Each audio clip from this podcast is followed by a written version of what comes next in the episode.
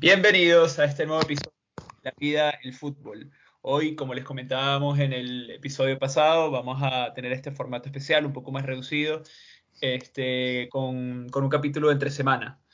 Eh, ¿Cómo estás, Ricky? ¿Qué tal? ¿Este nuevo, nuevo formato? ¿Qué tal, Diego? Bueno, emocionado, emocionado. Eh, escuchando peticiones, eh, modificando ciertas cosas para mejorar y seguir creciendo y bueno, emocionado porque tú sabes que siempre hablar de fútbol es relajante. Es así, es así. Y bueno, nada, esto, esto es un experimento, ¿no? Y esperemos que podamos seguir trayéndole más contenido. Al final, bueno, para nosotros eh, es, entretenido y esperamos que para, para ustedes también. Hoy, hoy en, los temas que queríamos traerles eh, nos íbamos a enfocar un poquito más en en la parte como, como, también financiera y de negocio de, del, del, fútbol. Este, y, y, bueno, concretamente queríamos comenzar hablando de un tema que no hemos tocado, que se cerró en diciembre del 21, o sea, a finales del año pasado, que fue el acuerdo, bueno, no, no el acuerdo, ¿no? Sino, sino más bien que ya se, se tocaba hacerla, eh, distribuir los derechos televisivos de la liga nuevamente, que tenía Movistar. Eh, uh -huh. Y para los que no saben, bueno, aquí en, en España el tema de ver el fútbol es bastante caro, ¿no? Sí, es muy costoso, muy costoso. Eh, para entrar un poco en contexto, no es que tú puedas pagar directamente por el fútbol, sino que te tienes que afiliar a una de las compañías telefónicas, entonces tienes que poner el internet con esa eh, compañía, después tienes que pagar la televisión con esa eh, compañía, eh, los canales quiero decir, y ahí es que tienes el, el, el sistema para ver los partidos. Eso es. Que al final te termina subiendo un monto, bueno, con Movistar es una barbaridad directamente, o sea, si es Movistar directamente, igual te, sal, te sale, no sé, unos 100 pagos mensuales, que es, un, es, un, es una barbaridad. Y claro. eh, sí es cierto que hay algunas, o sea, logran hacer algunos convenios, por ejemplo, Orange, que es una, una, bueno, una empresa de telecomunicaciones bastante grande aquí en Europa, eh, le compró parte de los derechos, entonces ellos retransmiten la señal de Movistar, etcétera, etcétera, etcétera, y es un poco más económico, pero igual sigue siendo bastante caro por lo que dice, lo que dices, ¿no? De que al sí. final eh, no puedes contratar nada más eh, el fútbol, sino que tienes que vender el paquete completo y te meten ahí hasta, bueno, vamos, de sí, todo. Sí. Sí, el paquete completo, eh, mejor referencia imposible. Sí, sí, sí, sí a, a, ver, eh, es una de las cosas que, que también siempre es como el, el populismo que, que, venden un poco cuando surgen estas ideas de, de cierto, eh, por ejemplo, la, la, de Florentino con, con la Porta y el Barça de la Superliga, porque lo atacan en función de algo que la misma liga, en este caso de fútbol española, hace, que, que, es que deja de lado el fútbol para el fanático como tal. Es una gran inversión que, que uno tiene que hacer y pensarla para hacerla. Eh, no solamente como, como, fanático, como particular, sino eh, también es sumamente costoso eh, para los bares, para los dueños de los bares. Ellos más o menos es el mismo el mismo sistema que para una persona, digámoslo así, particular, pero es mucho más costoso porque teóricamente están sacándole un beneficio a la transmisión del juego. Que, pero bueno, eh, tú hablas con, con, con, los bares y eh, es muy, muy, muy costoso. Sí, sí, sí. De hecho, bueno, yo creo que muchos bares han tenido que dejar de transmitir la liga justo por sí. eso. Este... Sí. sí, y que al final es eso eh, surgen ciertas eh, nuevas ideas, como todo, eh, lastimosamente, bueno, capaz no lastimosamente, pero hay que entender que esto es un negocio y que poco a poco tú tienes que, ver cómo sacarle rédito a, tu negocio. Porque si comienzas a, ganar, a, ganar, comienzas a generar déficit, de alguna u otra manera estás quemando el, el producto. Entonces, eh, una de las, uno de los principales ingresos que tienen todos los equipos eh, son los derechos televisivos. Mm. Sí, to to totalmente. Y de hecho, también por uno, uno, una de las cosas que llama la atención muchas veces es que hay, hay un partido ¿no? que pasan en abierto, me parece, este, sí. y los ratings son, vamos, o sea, una barbaridad de cuando los comparas con respecto a, lo, a los de la televisión eh, que tienes que es paga y, y bueno, que, que, es eso, ¿no? Es el contraste es muy, es muy marcado. Este, no es como en Latinoamérica, por, eh, por ejemplo, que, que tú te afilias directamente a DirecTV, eh, en, en su caso, y obtienes todo, eh, todo el fútbol, pero lo que pagas por esa afiliación no es representativo a lo que tienes que pagar aquí en, en España. Exacto que es, irónico porque teóricamente cuando tú exportas un producto, e, es lógico que al exportarlo sea más, más caro y que el producto nacional sea más barato, pero aquí es al revés. Mm. Es mucho más fácil, es mucho más accesible. Eh, por ejemplo, Dazón, la plataforma de la que ya nos vas a comentar de estos derechos televisivos, en Alemania transmite la liga y resulta sumamente económico eh, si estás en Alemania eh, adquirir los derechos de, la liga a través de Dazón. Sí, justo, justo. Y, y justo, bueno, justo para hablar un poco ya de, de, de, Dazón, ¿no? Que es una, es una empresa aquí, creo que es británica, sí, me, eh, sí es británica, que que es de streaming. Ellos tienen derechos, bueno, pasan deporte, vamos, aquí en España, por ejemplo, tienen la Premier League, tienen la Copa del Rey, la Copa Italia, tienen la MLS y bueno, uno de los que más importantes hace, por los que se, más se ha visibilizado es la Fórmula 1. Este, En este caso ya ellos estuvieron compitiendo para los derechos de la liga y la Champions League antes del COVID, pero bueno, con el tema del COVID los ingresos que pues no, no, no les daban los números y al final pues se los ganó Movistar nuevamente aquí en España. Pero ahora eh, sí que han, ya, ya, bueno, en diciembre la liga sacó el resultado de, estos, de, quienes tendrán los derechos por los próximos cinco años, que además han cambiado, ¿no? Porque antes lo estaban haciendo creo que cada, cada dos años, ahora lo han puesto a cinco años, lo cual, bueno, eh, eh, también da como cierta seguridad y estabilidad para los proveedores porque pueden invertir más en el contenido que van a generar, ¿no? O sea, eh, pues todo, lo que vemos cuando vemos un partido donde, oye, trazan, sale de repente un holograma, tal, pues eso cuesta pasta y, y pues si les da seguridad de que vas a estar con cinco años un contrato, pues ellos pues tienen la seguridad de que van a gastarse más pasta en dar un contenido que entretenga más y que sea más valioso para el espectador. Este, y por ponerte, por ponerte la cifra, eh, el contrato da cinco años hasta la 26-27 con Movistar y con Dazón es de 4.950 millones de euros. Se dice pronto, ¿no? Eh, ¿Me puedes repetir eso, por favor? Que me medio caí un poco. 4.950 millones de euros. Eh, el derecho es para, España y Andorra, no sabía eso, es un ah, vale, vamos. Andorra también se, cuela ahí, ¿no? Muy bien. Este, y te cuento un poco más de detalles porque yo, yo al principio no tenía, no tenía mucha idea de cómo era esto, o sea, si es que iban a tener la opción de pasar todos los partidos, tanto Movistar como Dazón, y ya, ya ahora comentaremos un poco porque yo creo que tú también tenías la misma idea y no es así. ¿Vale? Eh, van a poder retransmitir un total de cinco partidos por jornada cada uno. ¿Vale? O sea, que no van a poder transmitir todas las jornadas completas. Y eh, como Dazón compró un paquete un poco inferior al de Movistar, eh, Movistar va a poder transmitir tres jornadas eh, que, que, van a ser solo de ellos, vamos. O sea, que, que, solamente van a pasar ellos y Dazón en esas jornadas no va a poder pasar nada. Vale, vale. ¿Y sabes si por casualidad en esos cinco, cinco partidos, que sería un mix? Por ejemplo, un fin de semana uno tiene el Madrid y el otro fin de semana el, el, otro tiene el Barça. Eso es, ¿no? porque tienen, por ejemplo, Dazón nada más puede pasar un máximo de 18 partidos del Madrid y 18 partidos del Barcelona. Si no me equivoco, son 36 jornadas, eh, así que justo es, es, la mitad, vamos, o sea, que podrían pasar la mitad bueno, la mitad. Son 38 jornadas. ah, bueno, no, claro, eso, con las jornadas que, que, Movistar únicamente va a tener como... Claro, exacto, sí, sí, sí. Con exclusividad. Eso es. Este, y que nada más puede pasar, eh, no puede, o sea, por ejemplo, Dazón no puede pasar el ida y vuelta del Atlético de Madrid, ni del Bilbao, ni del Barcelona, ni del Valencia, ni del Sevilla. O sea, que, que sí, va, al final va a ser un mix entre cada uno de ellos. Ya, claro, una distribución.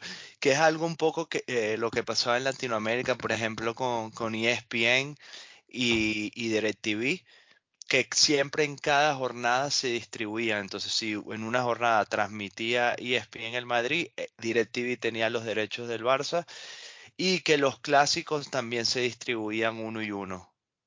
Eso es. Lo único es que, bueno, para hacer la comparación, no, eh, uno, uno en Latinoamérica pues compra DirecTV y tiene los dos paquetes y pues puedes decirlo. Claro. Aquí el problema vendrá en que, oye, si tú tienes razón, lo más probable es que no vayas a gastar en comprar eh, o en pagar eh, Movistar eh, para tener la otra mitad de la liga, ¿no? Entonces, bueno, claro.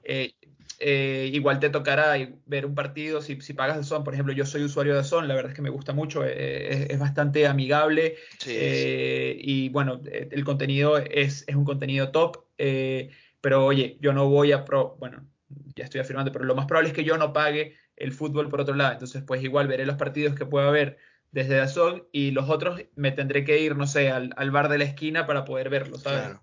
Pero por lo que tú me estás diciendo ahorita, creo que en pocas palabras, nuevamente, el fanático es el que sale perjudicado, ¿no? Porque... Al final es que eh, yo, yo creo que de alguna forma sí que se lo ponen más a la mano, porque, porque bueno, eh, ahora pagas Dazón, que te cuesta igual, bueno, que, por cierto, sí que van a, van a aumentar las tarifas, que me lo habías comentado tú, sí, sí prevén aumentar las tarifas entre un 30 y un 40%, pero bueno, que van a ser eh, como máximo 15 euros mensuales, que es algo asumible, vamos, para la mayoría de las personas, este, porque bueno, no es solamente es el fútbol, sino que tienes, por ejemplo, lo que comentaba, la Fórmula 1, tienes también la, Premier League, pero... Sí, pero bueno, también boxeo también. Que pasan buenas, este, El tenis también, que, tienes tenis, tienes eh, GP, que aquí son muy fanáticos, en España son muy fanáticos de las motos.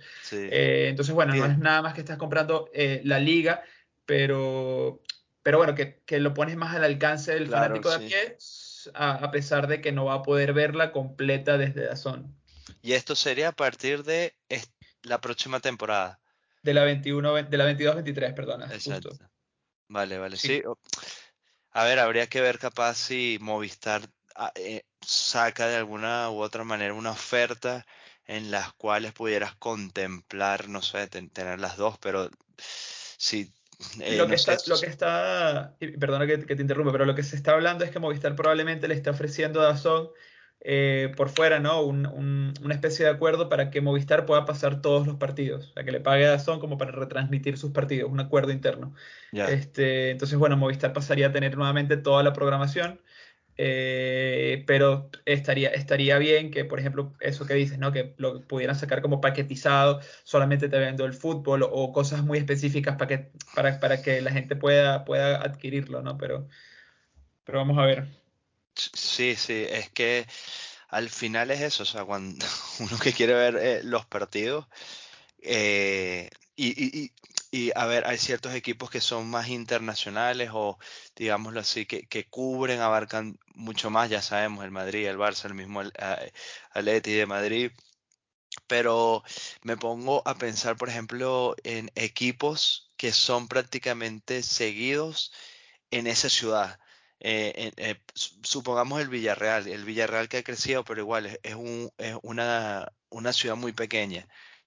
Entonces tú como fanático dices, para antes, para ver mis juegos del Villarreal, bueno, me, afiliaba a Movistar y listo. Entonces ahora tengo que afiliarme a Movistar, pero al mismo tiempo tengo que ver si consigo Dazón.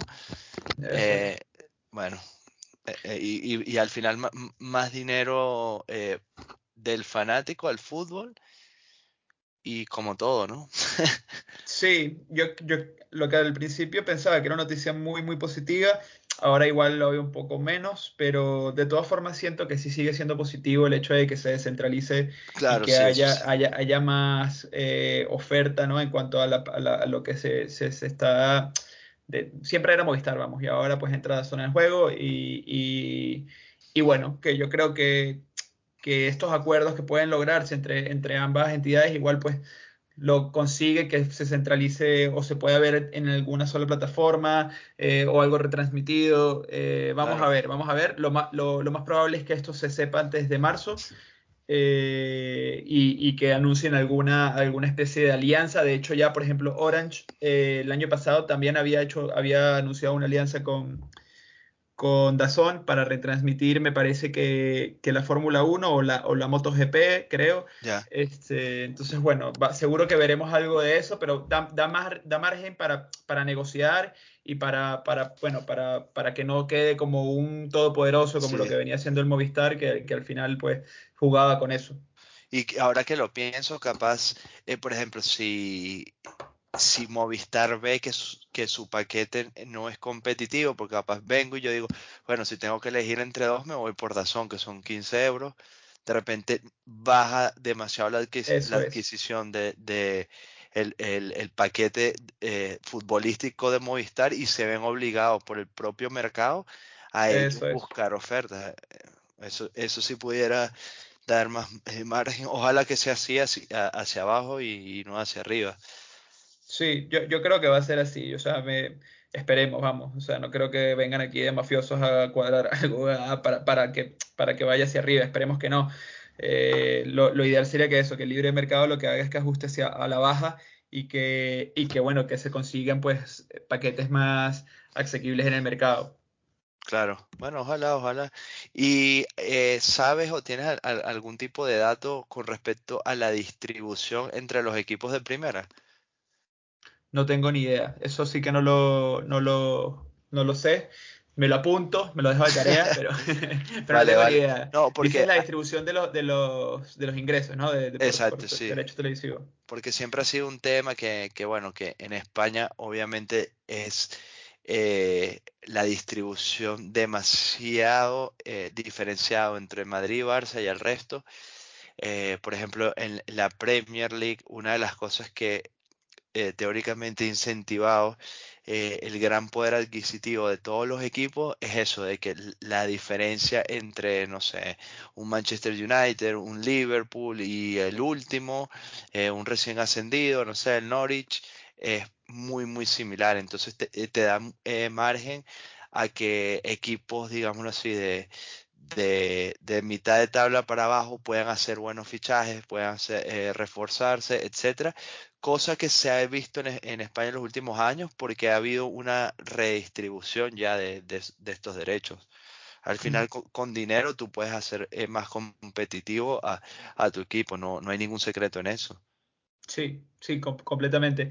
Y justo hablando de, eso y, eh, y, de dinero para los equipos, se, la liga anunció la semana pasada que viene la primera paga del acuerdo este de CVC con la liga, ¿sabes? El, que, bueno, que tuvo el lío de Florentino, Laporta, el Athletic Club de Bilbao también, este que no se quisieron unir, ¿no? Porque es el acuerdo donde le daban 8% de los derechos de la liga a un fondo, vamos, que es el fondo SVC, eh, por 50 años. Bueno, la vida eterna, ¿no? Estos inversionistas y creo que al final tienes que, que eso, que darle un porcentaje, ¿no?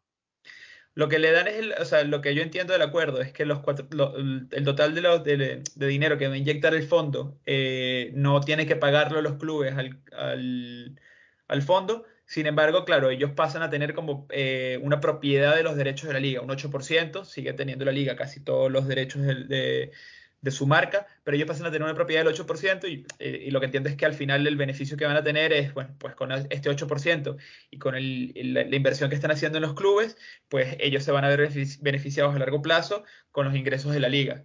Este, claro, claro. Pero, pero bueno, que el primer pago que acaban de hacer eh, o, que están por hacer, vamos, lo anunciaron la, la semana pasada, es de 400 millones. Esto, esto sin contar, o sea, dentro de estos 400 millones no le, toca no le toca nada al Madrid, Barcelona, Bilbao, ni Ibiza. ¿no? sí, eso es. Ni el Ibiza, que también se coló ahí, que no sabía. sí, que, viene repuntando ahorita con, con Paco Gemes, cuidado. Eh, sí, sacó de goles, ¿no? Sí, sí. Claro, es que caemos en, lo mismo, ¿no? O sea, eh, estás en contra de que, por ejemplo, un, equipo eh, dictamine o cree una superliga, tal, qué sé yo, te vas por el lado del, del populismo para atacarlo, pero vienes y tú manejas los derechos y los ingresos como quieres, obviamente eh, bueno, las directivas de cada de los equipos de, la liga, que en este caso serían primera y, segunda división, lo aceptaron, pero si los otros no lo aceptaron, eh, pareciera que son como que eh, ahora los malos que, no están a favor de, la liga. Sí, sí, los, los tratas de enemigos, ¿no? Y entonces una vez más el enfrentamiento, bueno, esto, esto, bueno, yo creo que eso va, a seguir y se va a extender un poco. Se habla de que CVC, el fondo, quería hacer un acuerdo por fuera de, la liga con, estos equipos, con el Barça en específico. Eh, bueno, vamos a ver, a ver qué pasa, ¿no? Al final, eh, yo creo que, que, lo van a terminar haciendo. Todos quieren eh, sacar parte de la tajada de, este, de este pastel. Este, y sobre todo equipos como el Barça que están tan perjudicados económicamente ahora mismo. Eh, algo, algo, alguna vuelta harán, pero, pero ya esto, esto es una realidad, vamos. O sea, aquí, aquí yo creo que sí que sale reforzado Tebas, porque en un principio, eh, pues Florentino y Laporta habían mostrado una postura muy fuerte y al final lo llevó a cabo, él lo está haciendo y ya, mira, ya, ya incluso se va a ver la primera parte de los ingresos para los clubes, que, que bueno, yo, yo eh, en lo particular, o sea, 50 años suena mucho. Eh, lo que decían de que hipotecas la, la, liga, tus intereses, no sé qué, bueno, igual yo creo que es un discurso que puede ser un poco, un poco forzado porque, porque en realidad, bueno, es una inyección de dinero que puede ser beneficioso para, para la liga. Y te digo cómo lo, o sea, cómo, ha dicho la liga que tienen que, o sea, que, que han puesto como que ciertos, ciertas normas, ¿no? Para poder gastar estos fondos. Vale, vale. Eh, dicen que el 70% lo tienen que invertir en, infraestructura, desarrollo internacional, desarrollo de marca, de producto, estrategia de comunicación, plan de innovación, y quedaría un 15% que pueden utilizar para inscribir jugadores y otro 15% para pagar deuda financiera que tengan.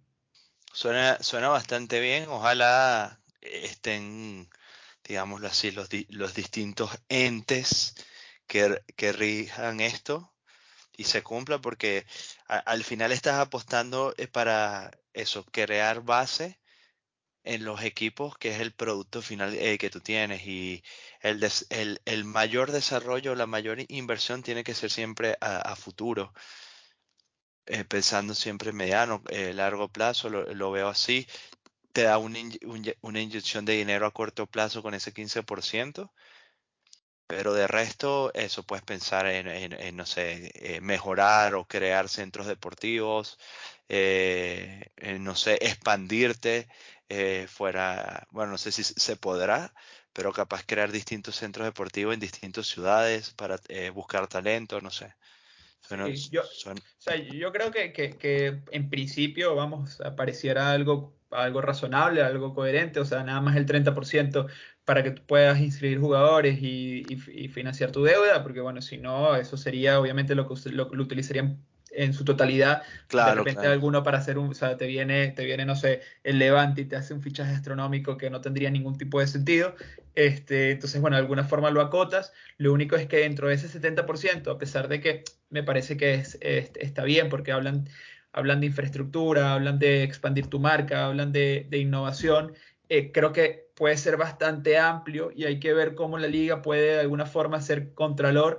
Yo no digo controlar cómo lo gastan los equipos, porque para, por eso hay alguna hay, independencia, ¿no? Pero cómo pueden de alguna forma ser eh, contralores de que, de que se esté haciendo un buen uso, porque al final, y te pongo un ejemplo, viene el Alavés y decide que de, eh, de la pasta que le entró le va a utilizar un porcentaje grande, ese 70%, para eh, impulsar su marca a nivel internacional. Bueno, ok, fenomenal, pero de repente se gasta eh, y quema un, montón de dinero para intentar expandir su marca a nivel internacional, pero es que y partimos de lo mismo, ¿no? Si, yo no tengo una buena base, si yo no tengo Un, buen pilar que, del que el equipo surja, yo puedo expandir la marca a lo que sea, pero no va a ser atractivo para el consumidor, porque es que no va, no, me, no, no va a haber nadie que vaya a decir, oye, no, es que a la vez, oye, mira qué equipazo, es que mira qué cantera, es que mira qué... Entonces, Yo, yo, soy partidario donde, debería haber un, un, equilibrio, pero donde más y inversión debería haber es justo en el fútbol base, en infraestructura para, los para los, los chavales que vienen pues entrenando desde abajo, en, igual es lo que tú dices, ¿no? Eh, buscar talento fuera de tu, de tu, de tu ciudad, este, pero que la inversión sea sobre todo hacia allá. Sí, y bueno, por ejemplo, eh, claro, son equipos demasiado millonarios como el, el City y el PSG, y capaz uno solo ve, eh, digámoslo así, el primer equipo, pero la infraestructura eh, que ha desarrollado, por ejemplo, el, Manchester City a todo nivel, o sea, estructura base, juveniles, eh, es increíble, es increíble. Y es una de las razones por las que entiendo también, eh, capaz no la, la mayor razón, pero por la que Guardiola también aceptó dirigir ahí porque se da cuenta que hay una estructura muy grande que se sigue invirtiendo y que sigue eh, que se sigue creando y que al final es, lo que te lo que te da el futuro. Claro, tienes el, el sustento económico para hacer toda esa mega inversión en base y al mismo tiempo seguir invirtiendo y, y trayendo mega jugadores al ser millonario, bueno, puedes hacer lo que quieras, pero no han dejado de lado eh, el base y creo que eso también te dictamina un poco eh, cómo funcionar. El PSG también, lo que pasa es que el PSG, eh, no sé, creo que en el primer equipo se lleva de otra manera, es como tratar de que todos sean figuras, pero se ha convertido en, uno de los máximos exportadores de jugadores. Eh, por lo menos dentro de Francia, porque precisamente tiene una muy buena cantera y desarrolla, muy buenos jugadores. Creo que al, final, cosas como el Madrid o el Barça, que el Barça capaz en algún momento ha tendido a apostar más por la cantera, capaz por mayor identidad de esta parte nacionalista, no lo sé. El Madrid ha utilizado siempre su cantera como fuerza para vender y sacarle provecho, pero eso sin base eh, no hay nada. Y lamentablemente, eh, o bueno, los grandes equipos atraen seguidores a nivel mundial es cuando comienzan a ganar, cuando comienzan a hacer grandes cosas. Entonces, eh, ahí para tienes que apostar, tienes que invertir, no es fácil, pero el dinero, el dinero, Diego. sí, sí, no, tal cual. Al final es el, el proyecto deportivo eh, como un todo y no como un par de jugadores y un buen DT eh, y que al final pues se puede quedar ahí y no, no llevarte a nada más. Este... Sí, yo me, me, recuerdo eh, una vez en, en un diplomado deportivo que hice hace ya unos años que, eh, que, bueno, no voy a decir el nombre de la, persona, pero eh, fueron eh, varios representantes de distintos equipos del fútbol venezolano, del baloncesto venezolano, y todos coincidían, pero uno fue demasiado franco y dijo, mira, la diferencia entre llevar el equipo en el que estoy y llevarlo como lo lleva el Caracas, bueno, para los que no saben, el Caracas es como uno de los equipos más, más poderosos de, Venezuela, con una infraestructura muy, muy grande, es que ellos tienen eh, la capacidad monetaria para hacerlo. Y que mm. eso genera el, el dinero, como dice, el, el, no hay secreto. Si tú me das a mí eh, tanto, obviamente tienes que saber invertirlo, pero eh, no es lo mismo tener 100 millones de euros que tener 10 millones de euros. Sí, Sí, totalmente, totalmente. Lo único que es filosófico, ¿no? lo único es que sí es cierto que es muy fácil despilfarrarlo y, y lo pasó Bartomeu, por ejemplo. Bueno, el Bartomeu, tenía todo el dinero del mundo y lo dilapidó completamente. Entonces, bueno, ¿qué, qué es lo que pasa? Y, y, un equipo mal gestionado con mucho dinero, pues puede ser una catástrofe tremenda. Entonces, bueno, esperemos que, que, bueno, que esto, este, esta inyección que está entrando al, a a la liga, pues justo lo que haga es que suba el nivel de la liga y que, bueno, que la liga vuelva a ser lo que igual hace seis años era, ¿no? Que era el, primero en todas las competiciones europeas. Es que, bueno, aquí, eh, si nos ponemos a ver, eh, creo que ha perdido poder los equipos más grandes por la dificultad de invertir, pero creo que también el o sea, la mejor distribución de dinero ha hecho que, digámoslo así, los equipos de mitad de tabla sigan compitiendo a un gran nivel, eh, eh, por lo menos en la segunda competición eh, europea. O sea, tú ves que los equipos españoles siempre van avanzando, pero un escalón por debajo ahorita de, los ingleses y, y, bueno, del Bayern en Alemania, por, por lo menos. Sí, sí, es cierto. pero este, estos fondos de, inversión, eh, por lo menos e, Italia le ha, abierto mucho sus puertas y hay muchas inversiones eh, estadounidenses en, el calcio. Y a ver, yo, yo, yo no eh, lo veo mal, creo que a veces hay que entender nuevamente que el fútbol es un negocio y que a veces se te presenta la, opción de, crecer o estancarte e inclusive poco a poco ir, e ir, desapareciendo. Por ejemplo, aquí en España el Depor la está pasando muy mal y más o menos está ahí logrando a ver si para el año que viene sube a segunda división, pero son equipos eh, clásicos aquí en España que si continúan o no ascienden, en cualquier momento desaparecen. Totalmente. Bueno, no solo el Depor, el, el por el Racing de Santander, el, Real Oviedo se la vio bastante mal hasta hace hasta mucho. Este, pero bueno, ahora que mencionas el Depor, por cierto, eh, con Miku Fedor, que ha hecho ya unos como cinco goles, me parece. Ah, bueno, imagínate tú, Miku. el eterno. sí, sí.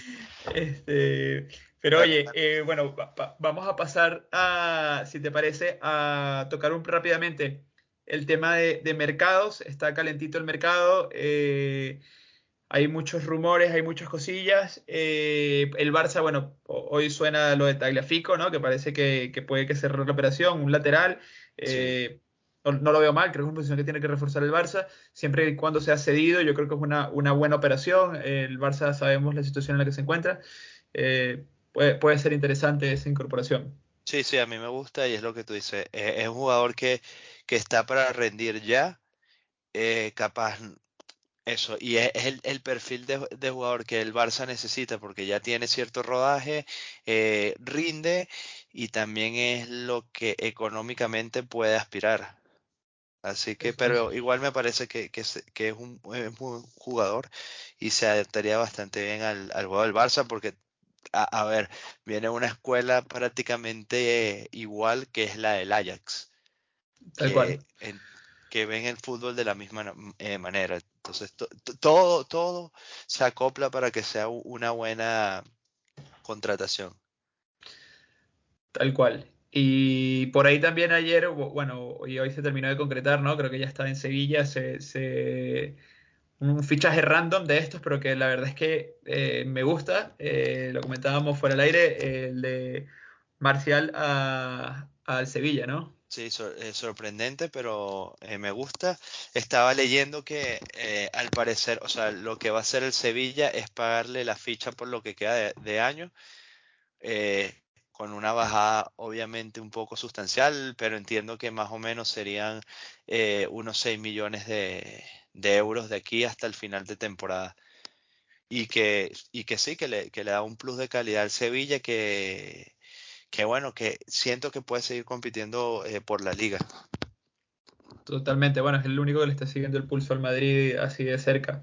Sí. Eh, y bueno, otra, otra de las, de las, bueno, de los de este fichaje de invierno está Blajovic, eh, ah, se va parece que se va a la Juve ya definitivo. Bueno, yo creo que es un buen fichaje para la Juve y parece que puede mover ficha para que también vuelva a sonar Morata para el Barça.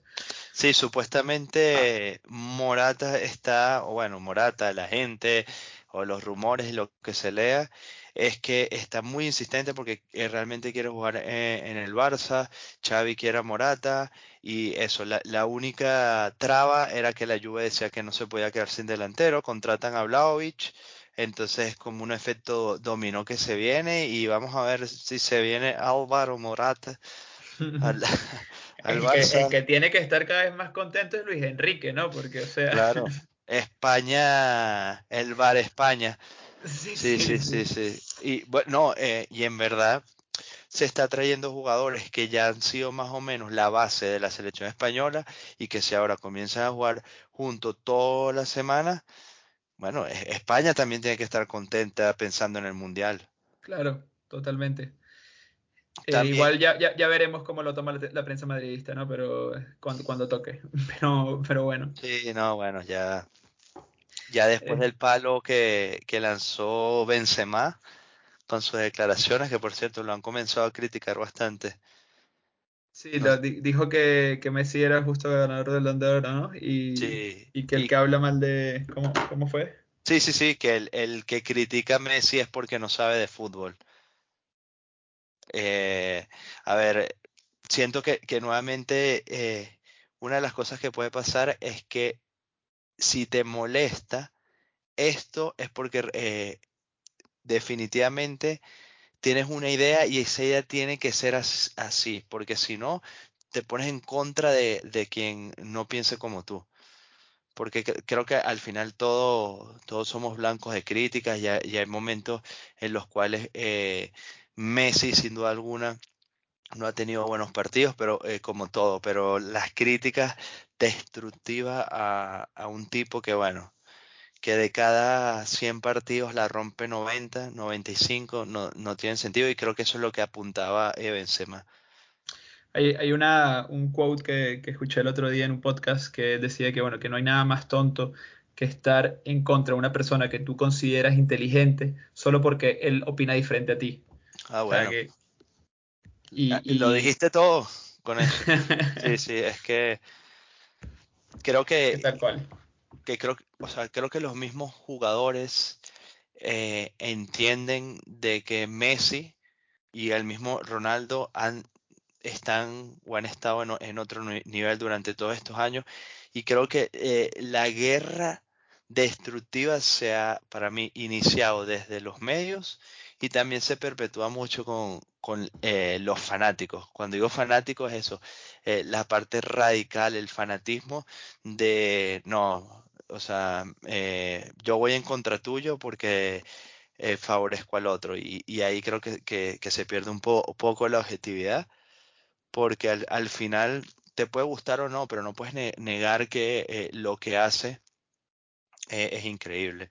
O como, y, y, bueno, muchas críticas a ambos, no, es que no aparece esto, lo otro, entonces después ves y, y, por ejemplo, en finales eh, ha sido el, hombre del partido en, no sé, en el 90% de las finales que ha jugado, ha marcado gol, ha hecho asistencia, y entonces vienen y te dicen, no, es que no aparece en los juegos importantes. Sí, al final son críticas sin mucho fundamento y criticar por criticar, pero bueno, es como, se mueve, se mueve la prensa y... Un paréntesis, porque eh, creo que eh, también que lo diga Benzema, que es un referente de, del Madrid hace ruido a esto, o sea, va como que nuevamente al, radicalismo a decir, pero ¿por qué tú tienes que alabar a Messi? ¿O a qué viene esto ahorita? Pero bueno.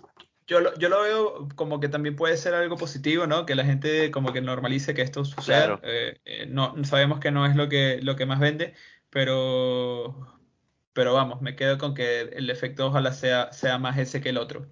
Vale.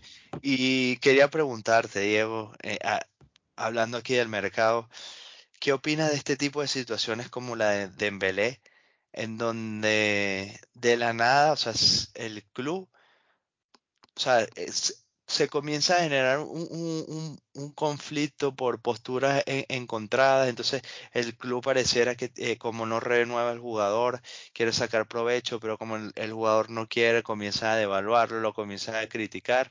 Y también, eh, por otro lado, a veces el jugador si quiere salir, se pone como en rebeldía, que no juega, que no va a practicar, entonces eh, no, no sé, qué estas cosas no, no me gustan, no sé qué opinas tú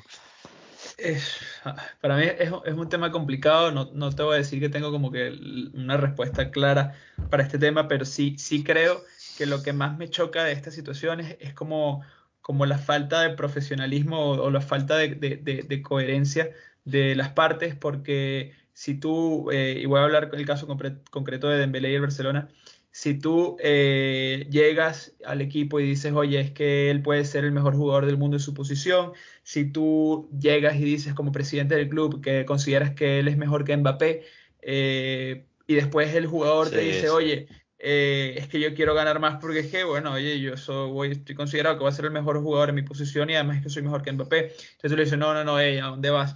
Eh, creo que también se ponen en situaciones complicadas, no justifico para nada la, actitud de, de, de, Dembélé. Dembélé también creo que se está poniendo en un lugar del que no le pertenece, un jugador que ha casi que participado en menos juegos de los que ha podido, o sea, que se ha lesionado en ha estado lesionado, me parece que en 110 de, y ha, jugado, 120. solo 20 juegos completos desde que llegó al Barcelona. Más o menos esa es la estadística, entonces bueno, imagínate. Entonces no se pone en una posición de exigir algo que, que, que él mismo debería eh, estar claro de que no es ahora mismo. Eh, no te niego que igual pueda llegar a ser, pero entonces eh, está mal asesorado porque es su mismo, ¿sabes? Es como todo tan complejo. Yo, yo particularmente lo que, lo que más me enoja es como que la falta de criterio, porque entonces ahora eh, eh Xavi, perdón, había dicho, oye, eh, jugador con contrato vigente tiene que jugar. Y ahora entonces, claro, el Barça está enojado porque, porque Dembélé no, no renueva, entonces dice, oye, pues no juegas. Y, y, Xavi pues ya no lo convoca, entonces, y entonces, ¿sabes? Es como que hay un poco de coherencia porque es que se ve todo tan mal y queda todo tan, tan, tan no sé, tan ridículo que... Sí, sí, no, no, tiene sentido, creo que es lo que tú dices, falta de profesionalismo. Al final, eh, si todavía tiene contrato y ya tú dijiste o vas en una línea, o sea, cambias de la nada. A ver, yo sinceramente, eh, a Dembélé me hace siempre mucho eh, ruido porque bueno, al final es uno lo que ve, ¿no? Sacar conclusiones a veces también es difícil, pero lo que percibe es que un jugador que como que ni va ni viene, que es muy bueno, obviamente, pero eh, eh, no sé, no, te transmite como eh, esa búsqueda de ser el, de mejorar, de estar ahí. nuevamente, y no lo digo porque tenga que gritar, o sea, por, por su actitud, sino más bien es como que su forma de jugar dentro del terreno no, no, te transmite y de repente se lesiona. Entonces cada vez que hace un pique lo que estás pensando, bueno, se rompió otra vez, eh, es complicado. Pero creo, que el Barça, el Barça muy mal y buscar devaluar a, un jugador porque no va en la línea de lo que tú quieres o esperas, me parece aún más de probable de, Terrible, terrible. Es que yo puedo entender al Barça o, sea, o a Xavi en caso de que de, ya Dembélé esté seguro de que no renueva porque queda libre y que se va en el verano, así tenga contrato vigente hasta esa fecha. Yo puedo entender a Xavi que diga, oye, pues eh, muy bien, fenomenal, pero yo tengo que entonces, eh, pues eh, como esto es un proyecto a largo plazo, eh, poner a jugadores que igual ahora mismo no, están en tu, no, no, tienen tu calidad y, no, y están bastante por debajo de tu nivel, pero que yo los voy a potenciar como un proyecto del club porque tú te vas. Yo puedo entender eso. Eh, pues igual dejarlo en el banco, usarlo en par de partidos, eh, pero utilizarlo no me parece que, o sea, dejarlo fuera de las convocatorias me parece que no es la solución. Entiendo que es una medida también de presión para ver si, si Dembélé eh, renueva o lo que sea, pero una vez más es como que esta, esta, eh, esperar un resultado a través de, como de, impulsos negativos que lo que siento es que al final van a causar pues un rencor, que la relación ya esté rota, que eh, sea raro cuando si Dembélé no se termina de ir y vuelve a los entrenamientos, pues sean situaciones incómodas en el vestuario. Creo que al final esta bola es se salen perdiendo todos, a veces. Sí, no, terrible, terrible. Estoy de acuerdo contigo. Y también la postura es como un enfrentamiento sin sentido que no te va a generar ningún tipo de, beneficio. También es como eh, que le estás transmitiendo. Eh, o sea, tienes un, digámoslo así, un, un, jugador y lo que estás transmitiéndole a todo el mundo es que no tiene compromiso, que le da igual, al final, o sea, si lo quieres vender, vengo yo y yo, o sea, qué, qué ganas me, eh, me, da de comprarte ese producto y si no, ya tú mismo lo devaluaste y dices, mira, tú me dijiste todo esto, yo no te, eh, lo que te voy a ofrecer es esto, que seguramente va a ser mucho menos de, de lo que tú esperas o necesitas. Un sinsentido, la verdad. Totalmente. Pero bueno. Pero bueno. Nuevamente eh, no nos fuimos de largo. es que hemos extendido un poco, pero bueno, por, dejarlo, por dejarlo en 45 minutitos del capítulo, eh, nada, solo comentar que este fin de semana hay fecha FIFA, eh, lo estaremos comentando seguramente en el próximo, próximo episodio, ya con algunos partidos que hayan, hayan pasado. Este, y bueno, eh, sin mucho más, no sé, Ricky, si quieres agregar algo. Sí, no, no, eso, que en, en el próximo programa estaremos hablando de la fecha FIFA porque nuevamente se presenta este problema justo siempre con los sudamericanos y eh, queremos ahondar un poco más eh, en eso. Eh, también darle capaz un ojito a la Copa África. También, es cierto, que ya estará en sus instancias finales, me parece. Y, bueno, juega la Tinto contra Bolivia. Juego. con pocas opciones para clasificar, pero bueno, el debut de Peckerman. Exacto, nuevo proceso, jóvenes. Y al final también eh, ver con qué viene Bolivia, porque Bolivia todavía tiene oportunidades con Farías, increíblemente. Eh, si Bolivia gana, bueno, ¿qué, qué, qué, qué nos queda? no, va a ganar, va a ganar, va a ganar Peckerman en su debut y todos confiados con eso. Ojalá, ojalá. Y, bueno, también eh, esas eliminatorias sudamericanas que están con un poquito de resultados, todo se pudiera complicar más. Obviamente ya Brasil y Argentina listo. Venezuela, bueno, matemáticamente no, pero es descartada. Sí, entonces siete equipos luchando ahí por dos puestos y medio, está bonito, está bonito. Así es, así que bueno, ya nos veremos en el próximo episodio. Eh, muchísimas gracias a todos por llegar hasta acá y... Gracias, gracias. Seguro que sí. Nos vemos. Chao, Diego. Chao.